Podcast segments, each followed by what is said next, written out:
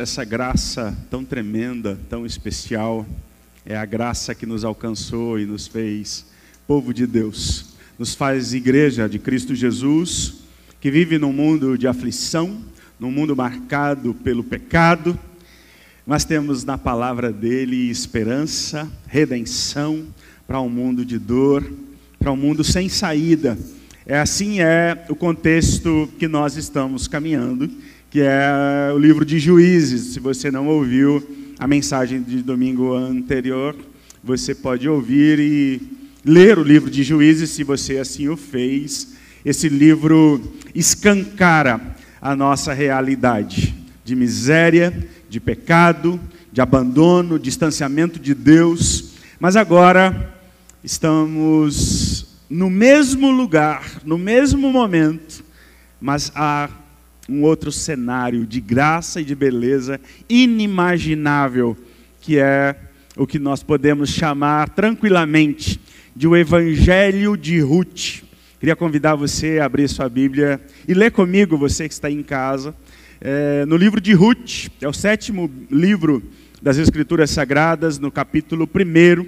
Faremos a leitura dos primeiros versículos e a gente consegue entender a, a dimensão da beleza do amor de Deus no meio de um ambiente de tantas dores, de tantas misérias. É, nos dias em que os juízes julgavam, houve fome na terra de Israel. E um homem de Belém de Judá foi morar por algum tempo na terra de Moabe, com a sua mulher e os seus dois filhos.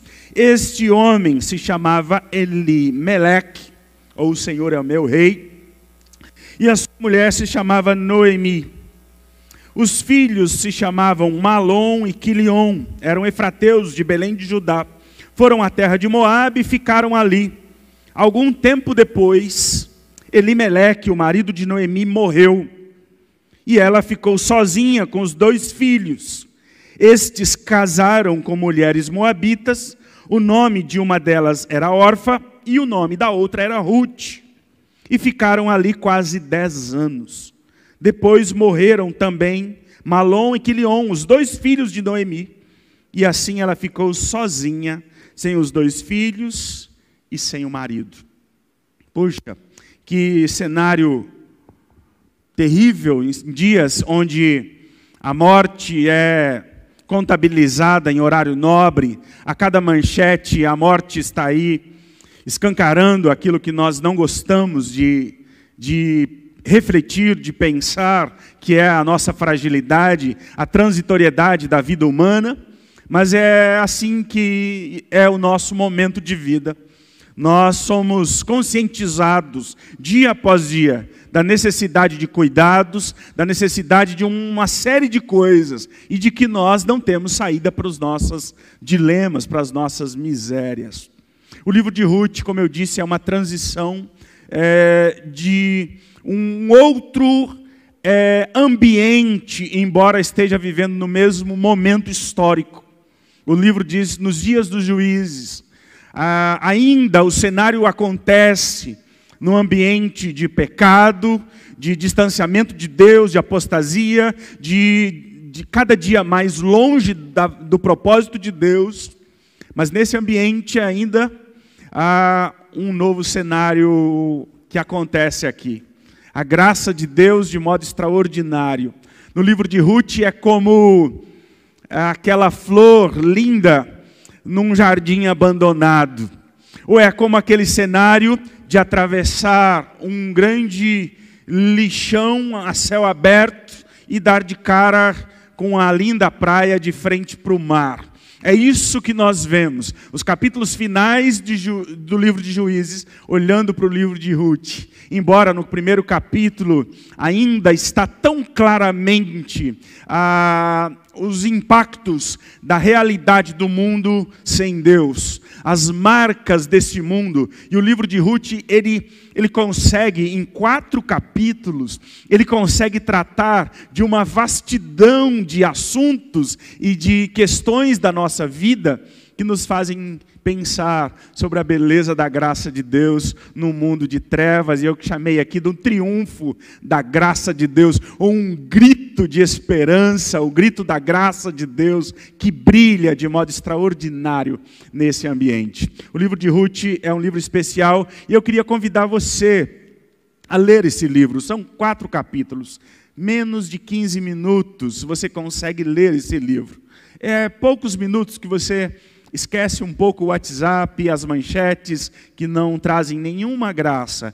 É, leia esse livro essa semana, talvez um capítulo por, por dia, talvez os quatro capítulos numa sentada boa, e você vai ver o cenário de esperança que vai sendo construído nesse livro. Hoje nós vamos tratar dos dois primeiros capítulos, e na próxima mensagem, se assim o Senhor permitir, nós concluiremos essa mensagem ou essa exposição nesse livro tão especial, como eu disse, no Evangelho de Ruth, no livro precioso. Para muitos, o Evangelho está apenas nos primeiros quatro livros do Novo Testamento. Não, esse livro aqui é, é uma preciosidade do Evangelho de Cristo que se apresenta como a única esperança para um mundo de pecado, para um mundo de aflição. Né? Nós não temos como confirmar quem é o autor desse livro.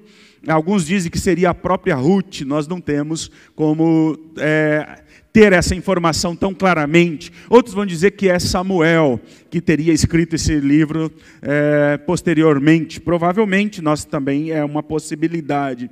Esse livro é muito especial, porque ele traz a a ação de Deus de modo soberana, poderosa e graciosa num tempo de tantas aflições. Né? É um livro que faz a gente suspirar. Ufa, até que enfim uma boa notícia. Até que enfim nós chegamos em um momento de, de uma nova atmosfera da graça de Deus agora aqui presente. Como eu disse, eu chamei esse, essa fala de o triunfo da graça de Deus na vida, em nossa história. E nós podemos ver em primeiro lugar, aqui eu tentei condensar vários conceitos e informações que esse primeiro e segundo capítulo trazem para nós, é, mas aqui é um livro que mostra para nós, em primeiro lugar, a providência de Deus na vida do seu povo.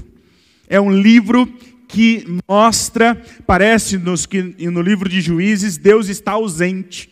Neste livro de, de Ruth, Deus está completamente presente. É Deus que mostra a sua mão poderosa agindo, embora que de maneira subjetiva, talvez, em alguns momentos, parece que Deus está ausente, mas só parece. Ele é o autor central dessa narrativa, desse drama aqui é, o Deus presente na história do seu povo, a fidelidade de Deus, a bondade de Deus, a providência gloriosa e maravilhosa de Deus. O livro começa dizendo que na época dos juízes, então ele situa para nós que esse livro está ligado ao livro anterior, ao livro dos juízes, e nessa época houve fome na terra. É uma informação que faz a gente pensar: será que essa fome vinha daquilo que nós já ouvimos aqui, lá de Deuteronômio, que a fome seria consequência da ira de Deus do, do, para, com o pecado do povo, e talvez essa fome seria um modo de Deus conduzi-los para mais perto da sua vontade? Não sabemos. O fato é que houve fome naquele lugar, naquele, na terra prometida, na terra da promessa. Em, em algum lugar daquela terra nós não temos informações que essa fome foi generalizada, mas uma família, o cenário diz que um, um homem, Elimeleque, e a sua família, Noemi, é, ele e sua esposa, eles migram é, e seus dois filhos, eles saem da terra prometida para encontrar é, resposta para a sua crise econômica, financeira, fora dos limites da terra da promessa fora da terra prometida. Olha que cenário interessante. É, nós vivemos caminhando com o povo de Deus desde a escravidão do Egito, agora eles ganham, recebem a bela terra da promessa em Josué, eles dividem as tribos, cada um tem o seu ambiente de, de morada para construir sua história, mas nós temos, somos informados que há fome ali e que um, uma família acha conveniente pegar as suas coisas, talvez deixar a sua terra, não sei o que ele fez com aquilo que lhe pertencia, mas ele teve fome na, terra, ele abriu mão de tudo e foi encontrar resposta para essa crise onde? Na terra de Moabe. A terra de Moabe é uma terra de pecado, é uma terra de um povo é, que é inimigo declarado do povo de Deus. Eles não davam nem água, eles sempre foram um problema para o povo de Deus. Os moabitas foram aqueles, se nós olharmos lá no cenário de Gênesis, é, Gênesis 18, 19, de Sodoma e Gomorra, quando Ló sai da terra, ele deixa Abraão e ele vai para as campinas de, de Moabe, e ali ele tem uma relação incestuosa, terrível com, uma, com as suas duas filhas. E aí nasce esse povo, é, é, é, é disso que nós estamos falando. Um povo de uma moralidade, de uma espiritualidade, de uma vida completamente fora da graça e da vontade de Deus. Mas era uma região fértil, era uma região que tinha terra boa, era uma região que podia matar a fome dessa família. E aí você pode pensar comigo, mas será que vale a pena matar a fome longe de Deus? Será que vale a pena, em algum momento de problema, de dificuldade, na presença de Deus, junto com o povo de Deus, será que isso é uma razão suficiente para eu virar as costas para Deus e encontrar solução longe dele? Pense sobre isso. Das vezes, né? E nós podemos falar, é um absurdo o que esse homem fez. Ele abriu mão da promessa. Ele abriu mão da terra prometida. Ele rompeu com as fronteiras, como Adão e Eva saíram do jardim para construir sua história longe de Deus. É bom falar de Elimeleque. Ele tem um nome tão bonito, um significado tão belo, que o Senhor é meu rei. Mas na sua vida prática, nos seus momentos de aflição, isso tudo perde o sentido. Ele vai encontrar resposta longe de Deus. E falar dele é fácil para nós. Mas esse é o momento que nós podemos olhar para o nosso coração e perguntar se nos momentos difíceis que enfrentamos, nós também não construímos caminhos de fuga, caminhos de solução para nossas lutas, os nossos desafios fora da vontade de Deus. Essa família, a vivência de Elimeleque, da sua casa, do seu povo, num momento de aflição, num momento de fome, é fácil para nós falarmos, não é nós que estamos com fome, mas esse é um, é um momento interessante, porque Moab é um padrão, é, é construído na ideia de um padrão moral, espiritual e político, confuso, distante de Deus, muito relacionado aos juízes, né, nesse ambiente aqui. É, o livro de Juízes tem como refrão que naquela época não havia rei em Israel, cada um fazia o que achava certo aos seus próprios olhos. Né? Havia uma total instabilidade moral, espiritual, política. É, é muito, muito semelhante à nossa realidade. Essa semana nós vemos a fragilidade da justiça brasileira, está diante de nós todos os dias, todas as horas, a tragédia que o nosso país vive, a dificuldade do nosso sistema político prover respostas. É, é, é, é um cenário desolador, é um cenário que só a misericórdia de Deus para nos fazer olhar com um pouquinho de esperança para o ambiente que nós estamos vivendo. Não há rei em Israel, há um desmando total, não tem, não tem uma moralidade clara, não tem uma espiritualidade clara. Nós estamos vivendo, a Deus dará, só a misericórdia de Deus, né? Só a misericórdia de Deus mesmo. Mas o que é curioso, queridos, que eles estão aqui antes de sair, eles estão na cidade ou na região de Belém. E Belém significa casa do pão, numa tradução mais clara, mais simples. A casa do pão. Mas agora não há pão na casa do pão. Né? Não há comida, não há alimento na cidade que deveria ser um ambiente fértil de alimentos, de produção. É, não há, não há pão. Há fome generalizada nesse ambiente. E aí os estudiosos, os comentaristas vão dizer que que Elimeleque não creu ou não confiou na providência de Deus. Ele poderia ter procurado ajuda nas demais tribos do povo de Deus. Ele poderia ter procurado resposta no próprio povo de Deus. Ele poderia ter encontrado uma resposta ali na terra prometida, mas ele achou melhor ir para longe de Deus. Né? Olha que cenário interessante, olha que narrativa curiosa de que momentos de crise são oportunidades, nós aprendemos isso teoricamente, para confiar no Senhor, encontrar resposta em Deus, mas não é isso que nós vemos na vida de Elimeleque, e se nós formos sinceros também, não tem sido na nossa vida muitos momentos. Né? É, havia fome, na, na, na, não havia pão na casa do pão, mas bem depois, então, nós conhecemos a história, ali nasce o pão da vida, que é o próprio Cristo Jesus, que é a resposta para toda fome. Você pode ler João capítulo 6, e você vai ver Jesus, que é a resposta para as fomes do mundo, do coração humano, e encontra aqui resposta para todas as suas lutas e para todas as suas misérias.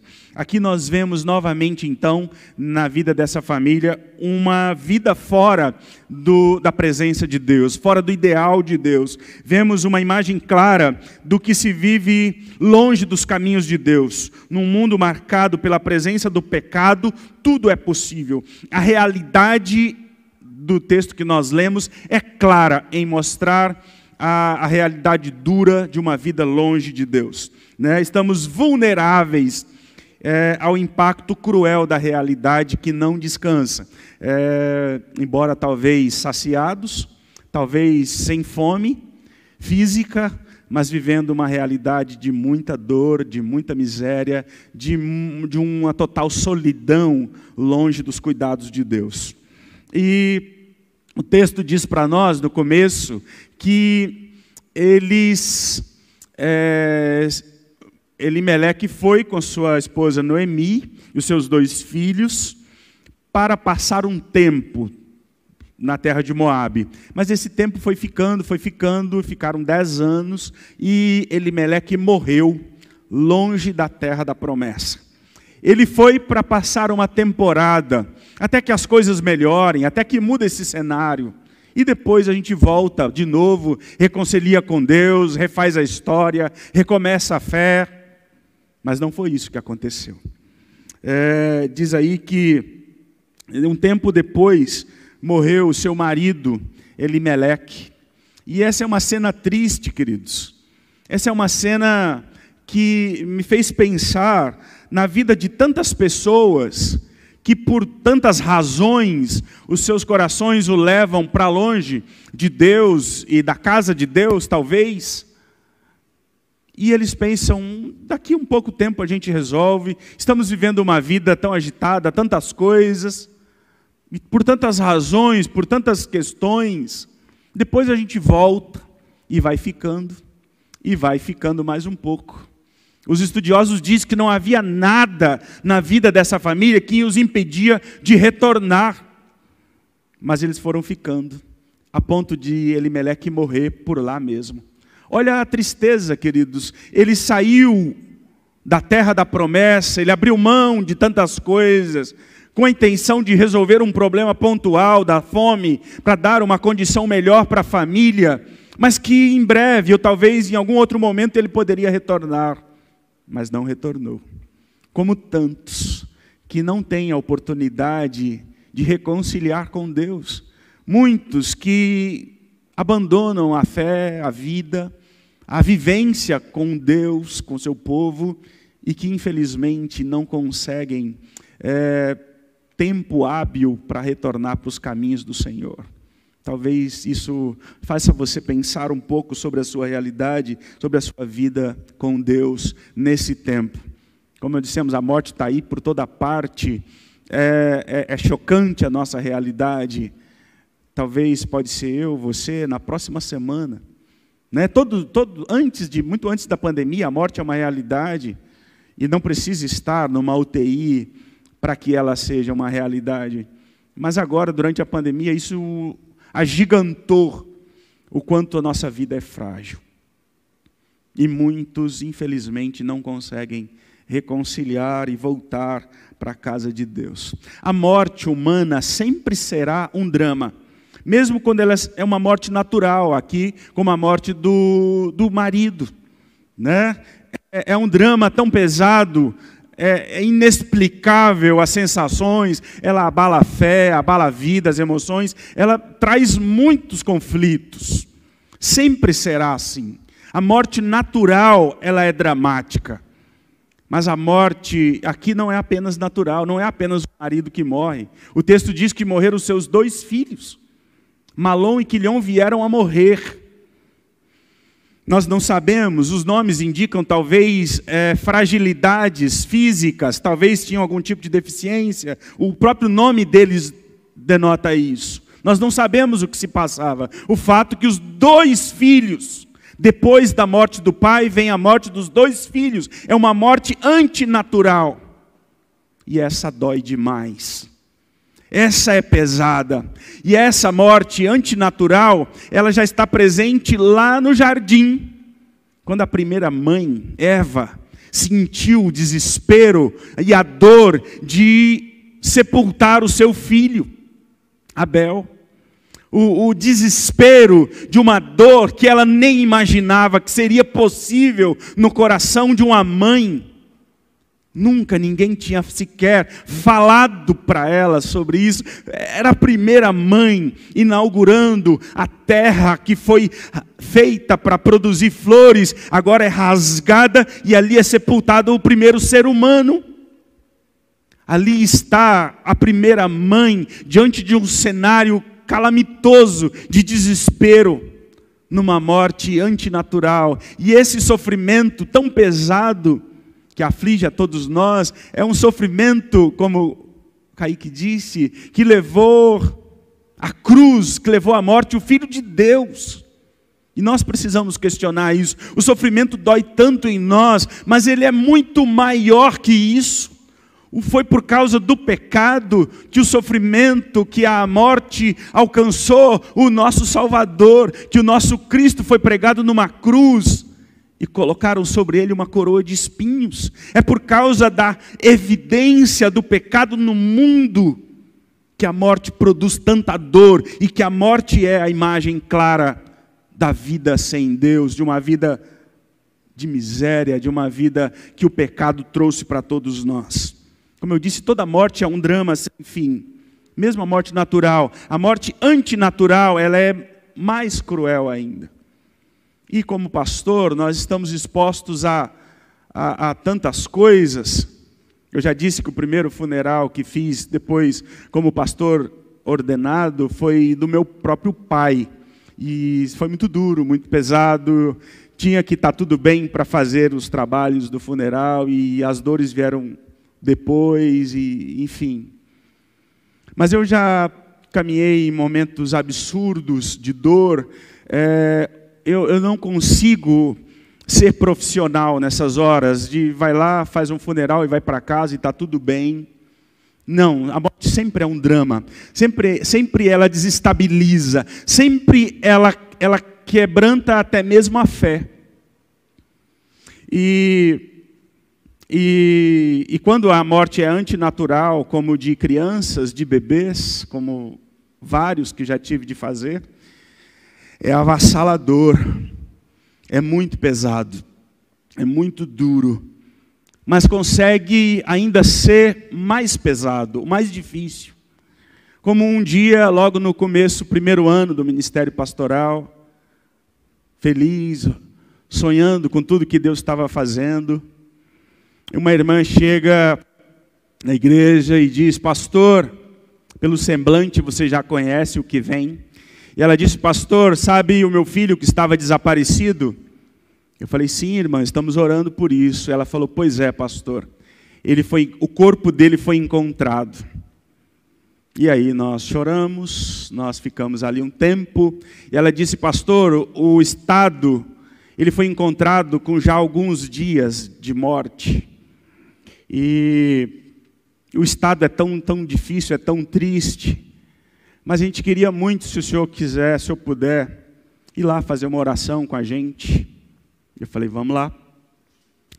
E, e esse dia é um dia que eu não consigo esquecer, porque eu saí dali perguntando para Deus qual a razão disso, qual o sentido disso. Eu lembro que tinha algumas pessoas, eu nunca falei disso, mas tinha pessoas trabalhando ali perto e eu disse: Deus, não tem alguma outra coisa que eu possa fazer e ainda assim propagar o teu nome, o evangelho, porque isso aqui não é, isso aqui não, não faz sentido. Muitos olham e dizem: o ministério pastoral é isso, é estar aqui em frente às câmeras, falando, é legal, é ser tratado com carinho, com cuidado. Não, queridos. O ministério pastoral é lidar com a podridão do mundo, às vezes literal. É lidar com o mau cheiro das evidências do pecado de modo insuportável em muitos momentos da vida. E quando penso nisso, eu me levanto, a crise foi passando e eu me levanto com mais coragem de que pastorear é lidar com as marcas do pecado em todos os níveis da sociedade, mas com esperança de que um redentor pode vir e mudar esse ambiente de morte e miséria, de destruição que nós vivemos no mundo. Ah, que, que ambiente miserável. E eu lembro que depois de um tempo, tive de fazer o funeral de um neto de um senhor da igreja que também estava envolvido com droga com esse rapaz. E esse outro rapaz foi morto com 16 facadas. Um cenário pesado, absurdo, chocante, que é um cenário de completa completa evidência de que o pecado está aí diante de nós. Completa clareza de que nós vivemos num mundo de pecado, de miséria, de, de desamparo total, longe da presença de Deus. E é isso que eles estão nesse ambiente. Esse momento está claro o que eles estão vivendo. É, tudo, tudo leva a, a, vai crescendo num ambiente de, de tamanhas dificuldades que só a graça de Deus. O texto de Ruth continua. Depois da morte, ela ela pretende voltar. Ela, a Noemi está agora com duas noras, sem ninguém, ela ficou sozinha, diz o texto, que ela está sem ninguém, mas ela resolve voltar. Voltar para a terra prometida, voltar para a casa de Deus. E a casa de Deus, queridos, sempre é um ponto de recomeço. Sempre haverá uma oportunidade para um filho de Deus retornar. E ela volta. E ela propõe para as duas noras: vocês vão construir a sua história. Vocês vão embora, não tenho mais nada para oferecer para vocês. Mas Orfa e Ruth, Orfa diz: Eu vou embora, eu vou cuidar da minha história, eu reconstruir minha vida. Mas Ruth diz: Não, eu não vou te deixar. E ela faz uma declaração tão bela de cumplicidade, de amizade, que alguns pensadores dizem que o livro de Ruth é uma parábola de amizade. Mas uma amizade linda, profunda, uma amizade, um amor tão verdadeiro de uma ex-nora para com a sua sogra. E ela diz: Eu não vou embora. Para onde você for, eu irei. O seu Deus é o meu Deus. E estamos aqui juntos até o fim. Que declaração tão bonita de cuidado, de amor, de uma relação tão bela, um vínculo tão profundo. É muito bonito. No mundo de, de superficialidades, no mundo é, onde as pessoas são descartáveis, onde as relações, muitas delas, são por interesse. Aqui nós vemos o momento que essa mulher não tinha mais nada para oferecer, e a melhor saída, num olhar capitalista, era ir embora. Não tem mais nada, o que, eu vou fazer aqui? Mas ela, Ruth se propõe a seguir a sua sogra Noemi, e as duas voltam então, e aí é um cenário de redenção de uma mulher gentia, pagã, que é Ruth, vindo para o povo de Deus. Talvez por causa do seu esposo, ela ela tenha ouvido falar de Deus e ela fala com tanta segurança que o teu Deus é o meu Deus.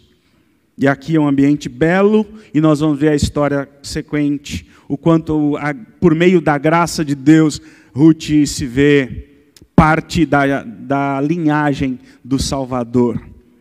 É maravilhoso. Então é um cenário de amizade. E o povo de Deus é um ambiente não para colegas de igreja, não para colegas de trabalho, mas para irmãos de verdade, que se colocam à disposição para momentos de aflição, que são bênçãos um na vida do outro, que podem ser instrumentos para consolar, para amparar, para abençoar aqueles que sofrem. Vivemos, queridos, dias onde é tão necessário o afeto, estamos impedidos de abraçar. Mas tem muitas maneiras que podemos demonstrar o amor, o cuidado, o afeto, a bondade, a graça de Deus que cremos. Aqui é um cenário tão bonito, onde nós vemos a graça de Deus estampada na vida de Deus para com Noemi, colocando na vida dela Ruth. O texto diz que ela era melhor do que dez filhos. Uma mulher graciosa, uma mulher bondosa, que é Ruth, que cuidou tão bem de Noemi. Voltam. Eles vão para a casa, para a terra da promessa, novamente, voltam para ajudar, diz o texto aí. E é um cenário tão bonito. Mas quando Noemi volta, as pessoas olham para ela e dizem: será que é mesmo Noemi? A vida foi tão pesada com, com essa mulher que ela se torna irreconhecível. Tudo o que ela passou, ela sepultou seu marido, seus dois filhos, ela precisou enfrentar a dureza da solidão, aquilo que lhe dava uma segurança econômica, tudo. Ela saiu junto com seu marido, em busca de respostas econômicas, e agora volta sem nada. Ela diz isso. Deus destruiu a minha vida. Ela diz: Deus é, me tratou de maneira sem a graça ou desgraçada. E eu me tornei uma mulher amarga. Não me chame de Noemi agradável, me chame de Mara, me chame de amargura porque Deus tornou a minha vida amarga. Muito diferente de Ruth, que consegue olhar para tudo e ver a graça de Deus, ver a bondade de Deus. Essa mulher, Noemi, se vê como um ambiente de completo desamparo, até mesmo de Deus. A vida foi cruel comigo, deu tudo errado. E o que eu faço com isso? Eu me torno um poço de amargura, de vingança, de ódio.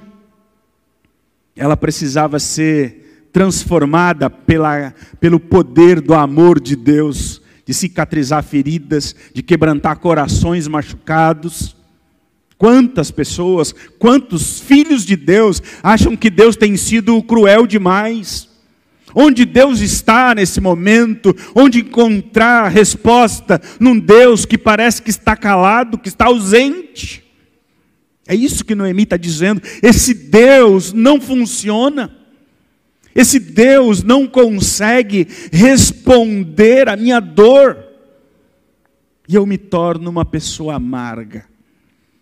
Essa amargura precisará ser quebrantada, transformada. A amargura e tantos outros emoções, sentimentos não são uma saída diante da dor não são uma, um caminho para nós em tempos de sofrimento. É preciso colocar tudo isso diante da graça de Deus e confiar que esse Deus é poderoso para trabalhar o nosso coração machucado e ferido. Talvez a sua dor tenha sentido, talvez a sua dor seja justificável, talvez a, a, a mágoa do coração com Deus, com a vida, com todo mundo, tenha alguma razão. Mas olhe para o sacrifício de Cristo naquela cruz por você. Tanto amor, tremenda graça oferecida a pecadores, os quais tiveram de trilhar uma vida tão pesada, tão dura, mas encontraram perdão, encontraram graça, encontraram uma razão para recomeçar na presença de Deus. Esse é um cenário do filho pródigo de reconhecer que somente na presença de Deus eu posso reconstruir a minha história. Sem Deus estávamos como essa mulher, amargurados, com o coração encharcado pelo veneno do pecado, com as marcas, com uma bagagem gigante de dor, de morte, de sofrimento, de abandono, de solidão. Éramos filhos da ira, como também os demais, diz o Novo Testamento. Como o texto de Efésios, éramos sem esperança, vivíamos sem esperança e sem Deus no mundo. Mas é tempo de voltar para Deus. E voltando para Deus, eu posso reconstruir a minha história. Eu posso ver a graça de Deus presente na minha vida. E é isso que está claro de maneira maravilhosa nesse livro. A graça de Deus, no capítulo 2, ela é notável, ela é muito especial. Noemi e Ruth recomeçam sua história, e Ruth, diz o texto do capítulo 2, que ela vai, se levanta para colher é, espigas numa terra, ela diz, numa terra daquele que me favorecer, ou numa terra de alguém que vai me tratar com graça. Ruth sabe que Deus está no controle da história, que Deus é soberano, como cantamos, mas que isso não nos faz omissos, isso não nos faz acomodados, isso nos dá coragem para se levantar e, e correr atrás, a construir uma resposta. E ela vai fazer isso mesmo, ela vai para a lavoura, ela vai colher as espigas que caem e que pela lei Lá em Levítico dizia que é, aqueles que colhiam a suas, sua lavoura deveriam deixar as espigas que caíam no chão para que os pobres, as viúvas, os estrangeiros pudessem colher. E é uma maneira graciosa de Deus cuidar daqueles que sofrem, de maneira muito especial. Então Ruth se levanta e ela diz que eu vou procurar espigas, ou vou colher, apanhar espigas na terra de alguém que me favorecer, de alguém que cuidar, que olhar para mim com bondade. E ela estava crendo não apenas que encontrar pessoas, como de fato ela vai encontrar, e vamos falar disso, mas ela cria sinceramente na bondade, no favor de Deus no amor de um Deus que não desampara aqueles que creem no seu nome, aqueles que se levantam, que correm atrás. Essa é a boa e bela teologia que cremos, da soberania de Deus, que não nos impede de sermos responsáveis, de lutar por uma vida diferente, melhor, em qualquer aspecto. É a graça de Deus que nos chama para muito mais. E essa mulher, lá no capítulo 12, no capítulo, desculpe, no versículo 12 do capítulo 2, ela vai. O texto diz que o Senhor lhe pague pelo bem que você fez, que você receba uma grande recompensa do Senhor, Deus de Israel, sob cujas asas você veio buscar refúgio. Que o Senhor recompense você, é uma fala do próprio Boaz e a gente vai ver a, a preciosidade da vida desse homem, o caráter desse homem que aponta para o nosso resgatador e redentor Jesus Cristo. Mas a fala que dele sobre Ruth, que ela veio encontrar abrigo, consolo, cuidado sobre as asas de Deus. Esse Deus qual você veio encontrar cuidado, resposta sob as suas asas. Olha que trecho bonito, olha que fala tão bela. A resposta para as nossas dores, para os nossos sofrimentos, para as nossas angústias, para as nossas necessidades, não estão num caminho de distanciamento de Deus, mas estão num caminho de volta para Deus, sob as asas do próprio Deus. As asas de Deus. É uma imagem tão bela de afeto, de amor, de graça, de carinho que o próprio Deus propõe para nós. Está difícil as coisas para você? Para todo mundo. O mundo inteiro está sofrendo. Mas é esse é o momento para nós redescobrirmos quem é Deus. Tudo que Deus propõe para aqueles que sofrem. Todas as possibilidades de amor, de bondade que Deus tem para os seus filhos em momentos de calamidade. É na presença de Deus, queridos. Não é hora, não é momento para nós distanciarmos da presença de Deus. Não há nada para nós longe de Deus. Esse é o momento para nós voltarmos, fazermos o caminho de retorno, o caminho da volta, o caminho da proximidade com Deus, num caminho de intimidade com Deus, encontrar abrigo e consolo debaixo das suas asas debaixo do cuidado e do amor de Deus. Você se sente ferido pela vida, pela realidade tão dura da caminhada. Em alguns momentos parece que esse Deus nem responde mais. Parece que eu estou falando sozinho. Parece que nada dá certo. Parece que tudo está difícil.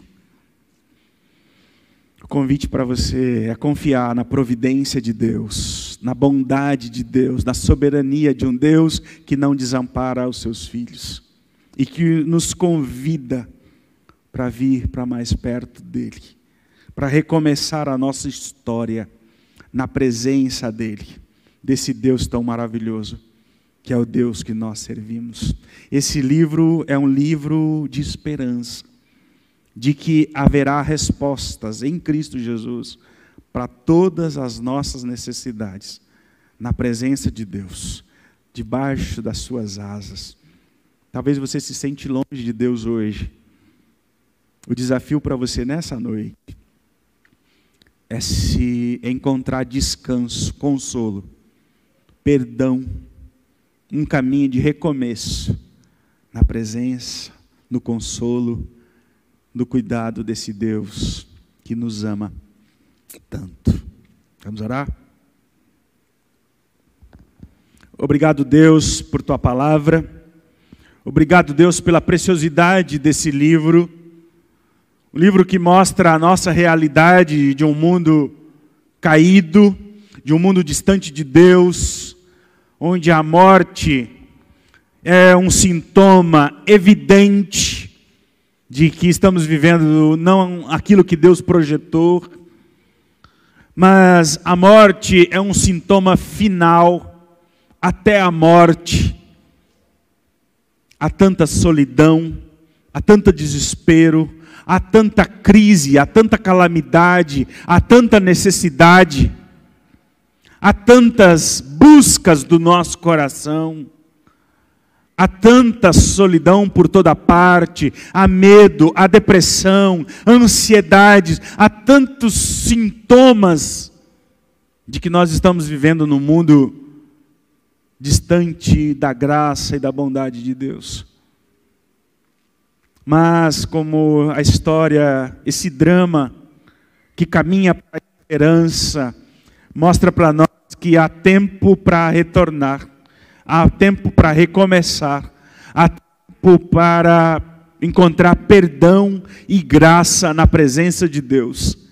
E caminhar no mundo, com as dores do mundo, lidar com lágrimas nos olhos, com tudo que está diante de nós, com um coração esperançoso de que Deus fará coisas novas na nossa vida que Deus tem na Sua presença, debaixo das Suas asas, um ambiente de acolhimento, um ambiente de perdão, um ambiente de salvação para aqueles que caminham no mundo sem esperança e sem graça.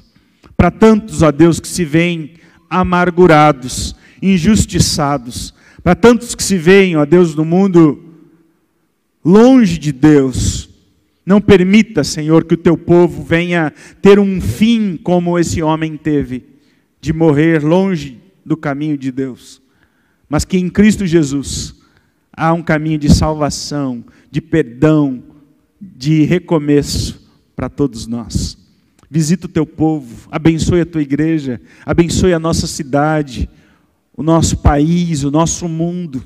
O Senhor sabe como fazer isso. O Senhor sabe como lidar com todas as dores que nós estamos vivendo. Só o Senhor sabe como fazer, trazer, ministrar e derramar consolo, amenizar a dor, o desespero de tanta gente, de tantos, ó Deus, que se veem em quadros tão difíceis, ó Deus, nos hospitais lotados, as UTIs lotadas, por toda parte nesse país. Que o Senhor tenha misericórdia, Deus.